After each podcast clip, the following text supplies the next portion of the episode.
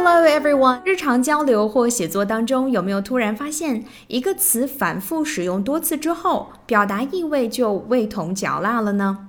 一个意思只能是一个单词吗？用词很单调吗？换种方式表达更高分哦。Today we're gonna have a look at how to express a meaning with different words. Other ways to say pretty. Number one, beautiful. She was even more beautiful than I had remembered. 她比我记忆中的样子更加漂亮了。She was even more beautiful than I had remembered. Good looking, 好看的。She's a good-looking guy, but he's a bit boring. 他长得很好看，但是却有点无聊。 He's a good-looking guy, but he's a bit boring. Number three, stunning. 极好的，使人晕倒的。You look absolutely stunning in that dress. 你穿着这条裙子，简直令人倾倒。You look absolutely stunning in that dress. Number four, handsome. He was tall, dark, and handsome. 他又高又黑，还很帅。He was tall, dark, and handsome. Number five, gorgeous. 华丽的、灿烂的。The bride looked gorgeous. 新娘看起来十分华美。The bride looked gorgeous. Number six, attractive. 迷人的、有魅力的。She's a very attractive woman. 她是一个十分有魅力的女性。She's a very attractive woman. Number seven, lovely. 可爱的、优美的、好看的。You look lovely tonight. You look lovely tonight. 你今天晚上非常好看。Other ways to say angry. Number one, mad. Dad was mad at me for damaging the car. 爸爸很生气，我弄坏了汽车。Dad was mad at me for damaging the car. Number two, furious. 狂怒的。 Residents in the area are furious at the decision. 这个区域的住户们对这个决定都十分的生气。Residents in the area are furious at the decision. Number three, irritated. 恼怒的。I was irritated by their stupid questions. 他们愚蠢的问题 惹恼了我。I was irritated by their stupid questions. Number four, livid. 非常生气的。He looked absolutely livid. 他看起来十分生气。He looked absolutely livid. Number five, cross with. She was cross with me for being late. 由于我迟到了，她感到非常生气。She was cross with me for being late. Number six, annoyed.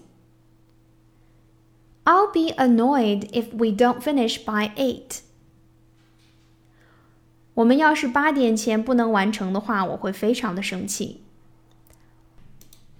I'll be annoyed if we don't finish by eight. Number eight, outraged. Most people were outraged by the 911 attacks. 大多数人对于九幺幺袭击事件都表现得义愤填膺。Most people were outraged by the 911 attacks. Other ways to say kind. Number one, thoughtful. 周到的、体贴的。It was thoughtful of you to send him a card. 能为他寄一张卡片，你真是做的太周到了。Number two, warm-hearted，好心的。The town is full of warm-hearted, helpful people. 小镇上的人们都热心又乐于助人。The town is full of warm-hearted, helpful people. Number three, caring. She's lucky to have such a loving and caring husband. 能够拥有一个有爱又贴心的丈夫，她真是太幸运了。She's lucky to have such a loving and caring husband. Number four, sympathetic, 有同情心的。My boss was very sympathetic and said I should take some time off work. 我的老板很同情的对我讲，我应该休息一下。My boss was very sympathetic and said I should take some time off work. Number five, considerate, 体谅的、体贴的。 He's always very polite and considerate to his guests. 他对客人总是非常的有礼貌又体贴。He's always very polite and considerate to his guests. Number six, nice. Everyone has been so nice to me. 每个人对我都太好了。 Everyone has been so nice to me. Number seven, benevolent. 仁慈的、慈善的。A benevolent ruler，一位仁慈的统治者。A benevolent ruler. Other ways to say friend. Number one, mate, 同伴。Terry's an old mate of mine. Terry 是我的老朋友了。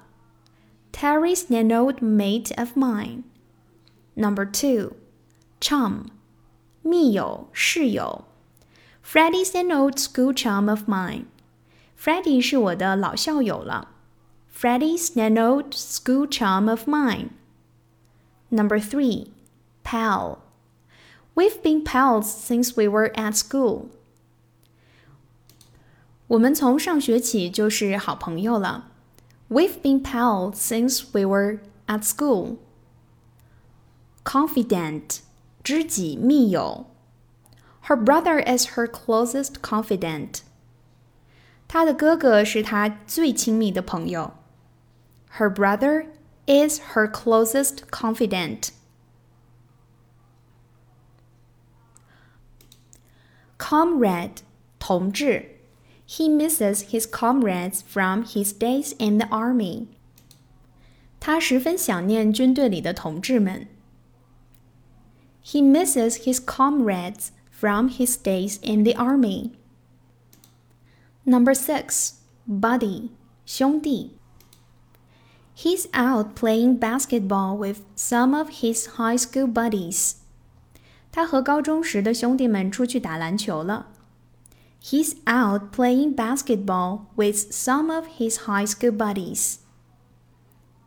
Number 7. Companion, 同伴. His dog was his constant companion. 他的狗狗曾是他永久的伙伴。His dog was his constant companion. Okay, everybody, that's enough for today. Do remember there are always other ways to say a word. Practice and rate your expression. See you on Saturday. Bye for now.